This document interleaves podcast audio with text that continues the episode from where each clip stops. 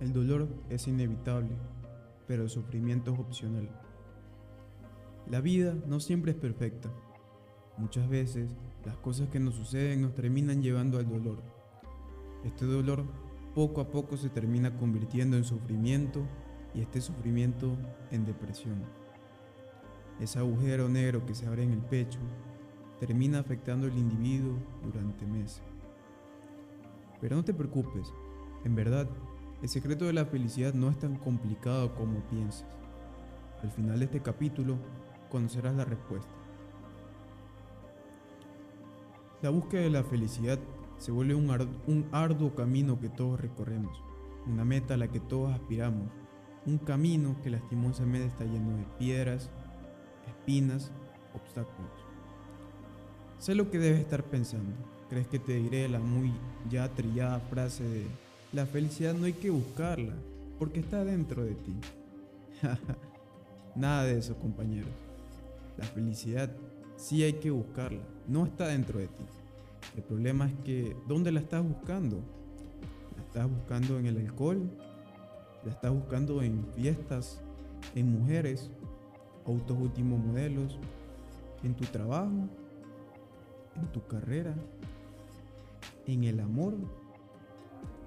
Spoiler, no está ahí. En ninguno de esos. La felicidad sí se encuentra, pero debes saber dónde buscarla. La sociedad materialista y vacía en la que vivimos actualmente ha trastornado por completo los lugares en donde las personas suelen buscarla.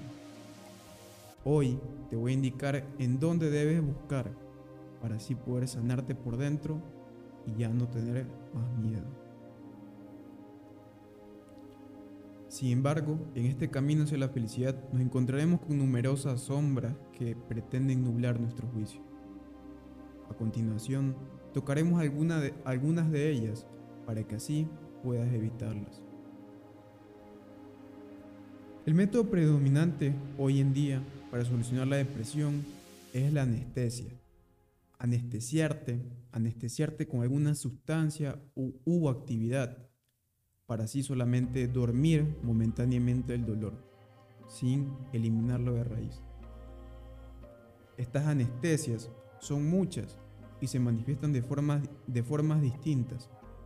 El alcohol es un buen ejemplo de lo que es un anestesiante. Se dice que el trago nos cura las penas, pero la verdad es que solo las apacigua. Cuando volvemos a estar sobrios, el dolor de repente vuelve y nos vemos forzados a tomar otra vez. Lo mismo sucede con demás drogas como el tabaco, la marihuana y pastillas antidepresivas también nos vuelven dependientes de ellas sin solucionar el problema de raíz. Hay personas además que también creen que la felicidad se las va a dar alguna mujer o se las va a dar algún hombre. Esta es una idea muy peligrosa, hermana. Si tu mujer se muere o te divorcia, entonces tu felicidad murió también. Otros la buscan en autos o lujos materiales siendo que estos pueden correr el mismo destino que las mujeres. Pueden irse cualquier día. Otros buscan la fama o el éxito, como si estos no dependieran de cosas externas también. Si yo quiero ser un futbolista estrella, pero por accidente me quedo sin piernas en un accidente, entonces, ¿qué voy a hacer? ¿Me voy a lanzar de un puente? Otras personas van más allá y te recomiendan anestesiantes más abstractos, como los famosos amor propio o encuentra tu propósito en la vida. Estas dos falacias no solo que son ineficaces para encontrar la felicidad, sino que también, como ya lo he dicho en otros capítulos, pueden llegar incluso a empeorar tu situación. Y así se puede seguir la lista eternamente cosa tras cosa, anestesia tras anestesia. Se insiste en buscar la felicidad en donde no está y este ciclo se repite una y otra vez, o el hámster en su rueda. La verdad es que todas estas anestesias no nos ayudarán a resolver nuestro problema, solamente nos terminarán haciendo dependientes de cosas externas, comparándolo así a un drogadicto con su droga. Lo que necesitamos para vencer la depresión es algo que elimine el problema de raíz que no sea dependiente de cosas externas, sino que prevalezca a través del tiempo. Y es aquí donde entra el concepto del refugio. El refugio es lo único que realmente te traerá felicidad plena y verdadera. Da igual qué difícil sea la situación en la que te encuentres, el refugio prevalecerá. Si quieres saber cómo conectarte con el refugio, quédate hasta el final de este capítulo en donde te será dado. Ahora, entrando más en materia, empecemos a hablar de, de esta solución a nuestra tristeza. El refugio personal es y debe ser el primer punto para lograr la plenitud. Todo lo demás viene por añadidura. La felicidad es gratuita y se reparte todos los días. La pregunta es, ¿por qué no has permitido que entre? La forma como permites que entre es precisamente mediante el refugio personal. Este concepto de refugio no es un invento mío, sino que ha sido usado por millones de hombres a través de la historia, desde la época de las cavernas hasta la actualidad en algunas partes del mundo. Sin embargo, gracias al marxismo cultural y a la sociedad materialista en la que vivimos, este método ha sido dejado de lado, pero no por mucho más tiempo. Este concepto del refugio simboliza un, un, lugar seguro a nivel interpersonal. Sin embargo, la palabra lugar no es en realidad la adecuada por sus connotaciones físicas. Quizá una mejor descripción del refugio sería más bien como el de una idea, a continuación, escucharás las premisas que caracterizan al refugio para que lo puedas identificar mejor.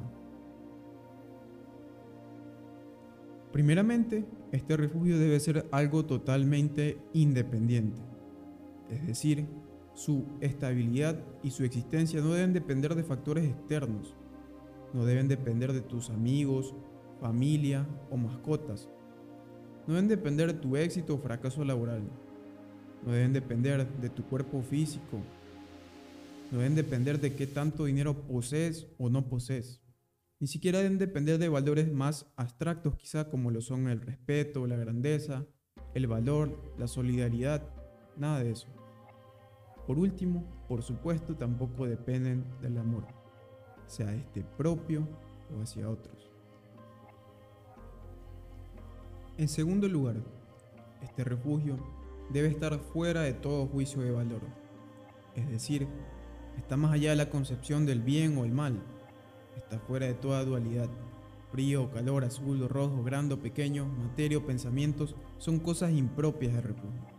Este refugio es unidad pura y debe estar más allá de toda separación. Y en tercer lugar, este refugio debe ser absoluto, es decir, debe ser la cosa más importante en tu vida. Debe ser lo único que le dé sentido a tu vida y a tu muerte. Debe ser lo que brinde satisfacción real a tu vida. Lo que comúnmente las personas llaman tu propósito en la vida. Al ver estas premisas, la primera impresión que se puede tener del concepto de refugio es que posee connotaciones divinas y probablemente se le asocie con el cristianismo, la respuesta es sí y no. A pesar de que el refugio sea una idea comparable a la perfección, el cristianismo está muy lejos de ser perfecto. El hecho es que el cristianismo va en contra de lo que sería un refugio efectivo. Si pones atención al método, te podrás dar cuenta que en los rituales cristianos siempre está involucrado un cura o un pastor. En la misa de los domingos es el pastor quien bendice y te da la hostia. En la primera comunión es el cura quien otorga la bendición. En la boda es el cura quien une a las parejas. Y en todos los rituales siempre está presente este intermediario. Al tomar conciencia de esto, te puedes dar cuenta que el cristianismo viola totalmente con las premisas de independencia, puesto que dependes totalmente del pastor para hacer todos los rituales. Yo me imaginaba con angustia ¿Qué sucedería si el pastor en realidad está más alejado de Dios que yo? ¿Qué sucede si con esas mismas manos con las que bendice la hostia también viola niños por la tarde? Seguramente está entrando un tipo de energía en esa hostia. La pregunta es, ¿proviene esa energía realmente de Dios? Al caer en esta conclusión simple, resulta necesario el ampliar nuestros horizontes más allá de la simple visión cristiana.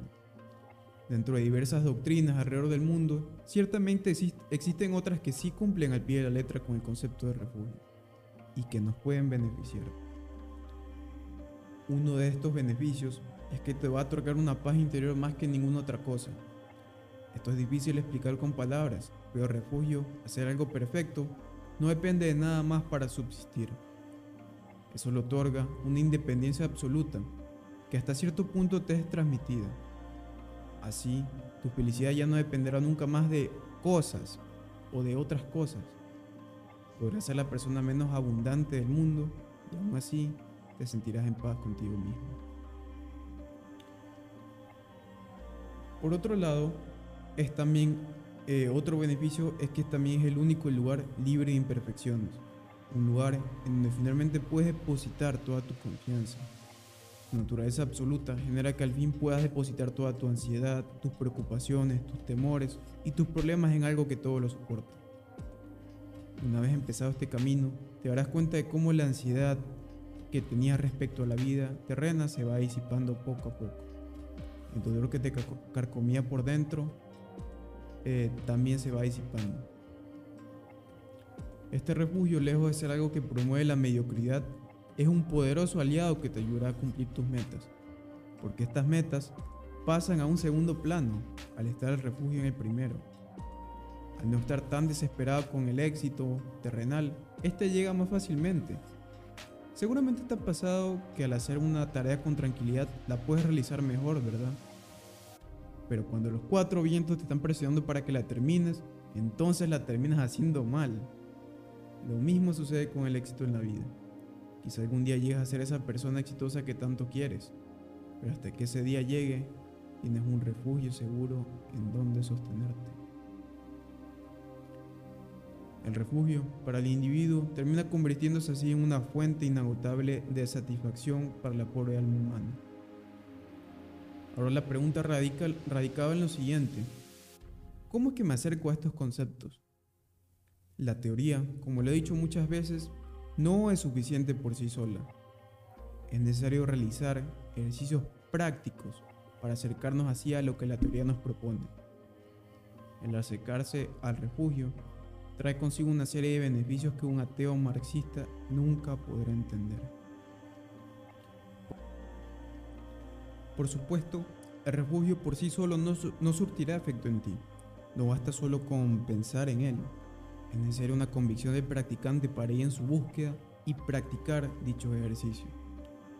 Si deseas conocer los específicos ejercicios prácticos que te acercarán al refugio, accede a mi página web que podrás encontrar en la descripción de esta red social. Estoy seguro de que te van a ayudar.